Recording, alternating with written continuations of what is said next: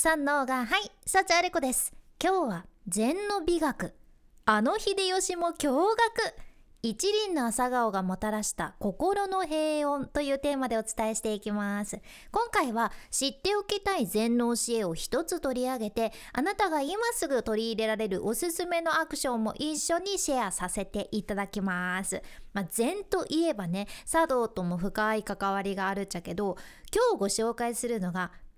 一輪の朝顔なんです。朝顔ね。小学生の時学校でもお家でも私は育ててたんやけど一輪の朝顔っていうのは千利休のエピソードの中でも一番有名なお話ですかね。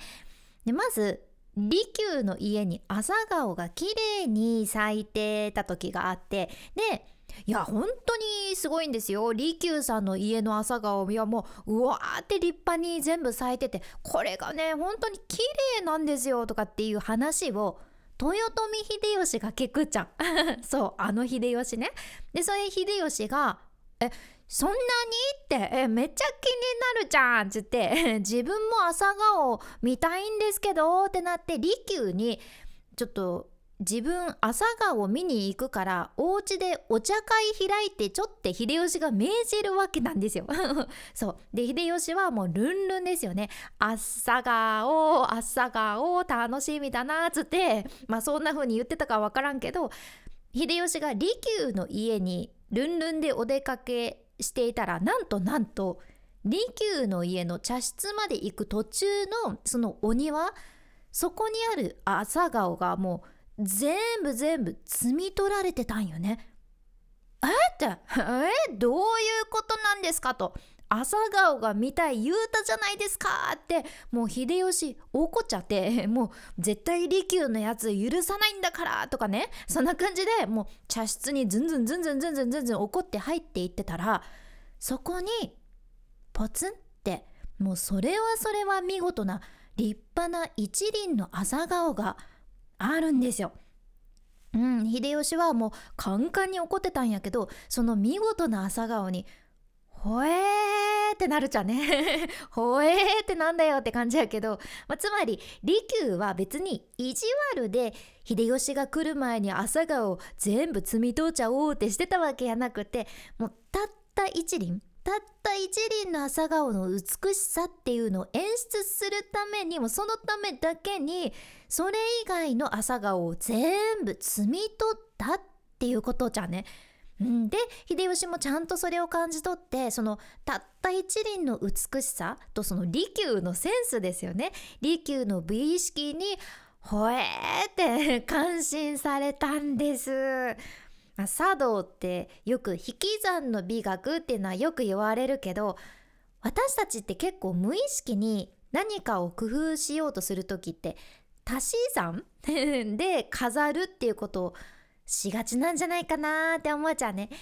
で実は私自身も実体験でもうまさに引き算の美学っていうのを ビシビシ学ばせていただいたことがあって私は11年表に出て喋る仕事をしてたんやけどもうとてもとてもお世話になったイベント会社の社長 がいてもう私を MC として育ててくださった恩人の方なんやけど昔その社長のイベント現場で私が MC の仕事をさせていただいた時に和太鼓の舞台があったじゃん。うん、和太鼓ね。でその和太鼓の団体のご紹介とか演目のご紹介とかを MC としてさせていただいたんやけどさその現場終わりイベント終わりにその社長に呼び出されて「なんであんな紹介の仕方になるんや」って言われまして。え？ってね私もびっくりしていやね自分としてはね滞りなく言うべきことはしっかりお伝えして声のトーンとか間とか自分の中では工夫したつもりだったっていうのがあってね。なんで怒られるんだろうってなったっちゃけど。まあ、例えばその舞台が始まる前の MC として私の仕事としてはね続いては何々団体の皆様による和太鼓をご覧いただきます。演目は何々と何々と何々。なんですけれども最初の演目は「何々」という演目です。舞台にはこんなに大きな和太鼓が並んでますよね。楽しみですよね。では皆様拍手でお迎えください。何々団体の皆さんよろしくお願いいたします。みたいな。もうそういう流れで私は紹介を MC をしてたんやけど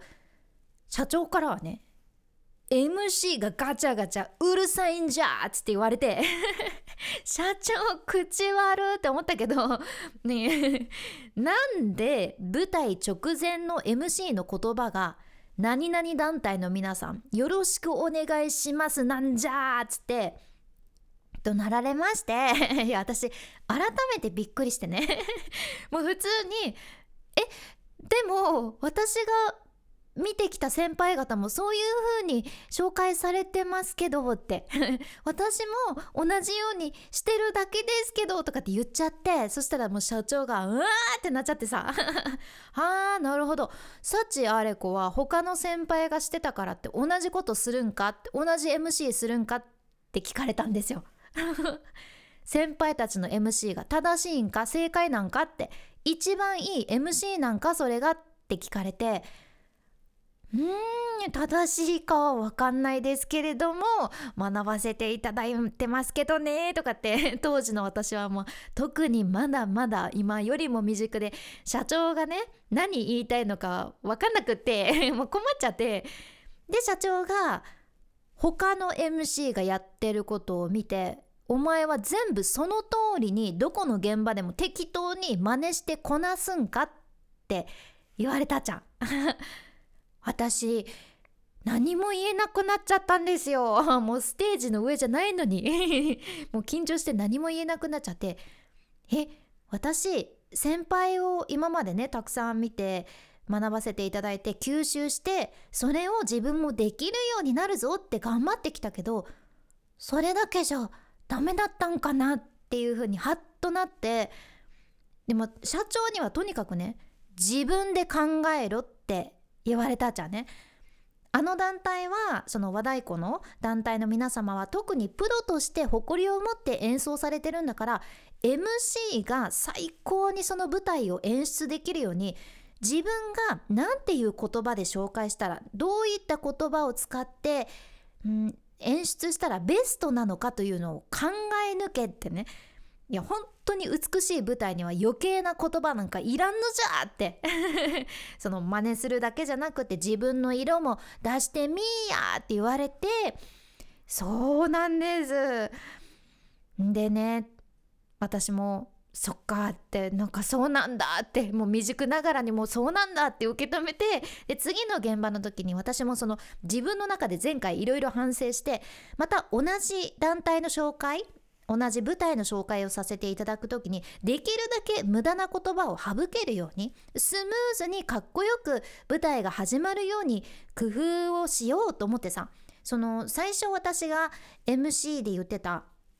何々団体の皆さんよろしくお願いしますっていう最後のフレーズですよね舞台直前のフレーズこれは何のために私が言ってるのかっていうとその団体の人たちに向けて舞台で演奏される団体の人たちに向けて私の MC はこれで終わりますよってこれで演奏を始めて OK ですよの合図なわけですよ。やけん今度はそれ言わなくていいようにもう打ち合わせの段階で私はその団体の代表者さんにね、うん、MC としてはその最初の演目、えっと、皆さんが演奏してくださる最初の演目のタイトルだけを言って終わりますと。それを伝えたじゃん。それを言って終わるので私が演目のタイトルを言い終わったら演奏を始めてくださいって。まずこれをあらかじめ打ち合わせさせていただいたじゃんね。で実際その舞台はもうできるだけ私もね余計な言葉を省いて その和太鼓の演奏の直前の MC でも余計な言葉をできるだけなくしてでも心にまで響く和太鼓の和の音を体で感じてくださいねとかっていうそういった演出の言葉は入れつつその後たっぷり間を空けて静けさをお客様に感じていただいて何々団体演目花火って言って太鼓のドーンっていう音で始まるっていう舞台が完成したじゃね。まあ、もちろんこれが正解ではないんだけど、でも社長の言葉のおかげで私は引き算をして美しく見せるっていうことと向き合うきっかけをいただいて、実際その後社長からもね、あちっと考えるようになったな、まだまだやけどな、とかって言われて ただ何よりその和太鼓の団体の代表の方にね、すごく感謝していただけたじゃね、うん、舞台がもうよもっともっとこう見せられるものになりましたって嬉しいお言葉いただいてそれまでは何が正解か分かんなくてとりあえず先輩の通りにしてれば怒られないかなとか それぐらいに思っちゃってたんだけどあ自分で考えて工夫することで誰かを引き立てることができたというか誰かの役に立てたってそれが自分にとって一番大きかったんですね。そうでこれはイベントだけじゃなくてテレビの現場でもラジオの現場でも無駄なものを省いてシンプルに伝えることの大切さっていうのは教えてくださった方々がねたくさんいらっしゃるんやけどやっぱり引き算をすることで美しさが際立つことって本当に多いよね。まあ、お部屋でもさいろいろ綺麗にしたくっていろんなものを飾ってたけど意外にねぬいぐるみとか、えー、壁紙とか、うん、なんか全部断捨離して本だけにした方がすっきり綺麗で気持ちが良くなったりファッションとかメイクもそうやね。なんか決まんないななんかしっくりこないなっていう時はもしかしたら少しそれに関わってるものが多くなっていたり複雑になってたりすることってあると思うけん、まあ、ついつい足し算でねこれもやったらどうかなこれもプラスしてみたらどうかいなとかって考えがちなんだけど引いてみる。思いっきり省いてみる。捨ててみるっていう引き算で考えてみることで突破できることってあるんじゃないかなって思います。今回の内容もちょっとでも何か参考になれば嬉しいです。このポッドキャストではあなたの耳と心をゆっくりほぐして毎日ご機嫌に楽しく過ごせるヒントこれからもシェアしていくけもし今日の内容がちょっとでも役に立ったらあなたの大切な人たちにもシェアしていただけるととってもありがたいです。これからも最新のエピソード聞き逃さないように。フォローボタン。あそんなのあったんすか？まだ押してなかったっす。テヘペロというあなた。ぜひ今のうちにポチッと忘れずに押しておいてくださいね。君に幸あれ。ではまた。博多弁の幸あれ子でした。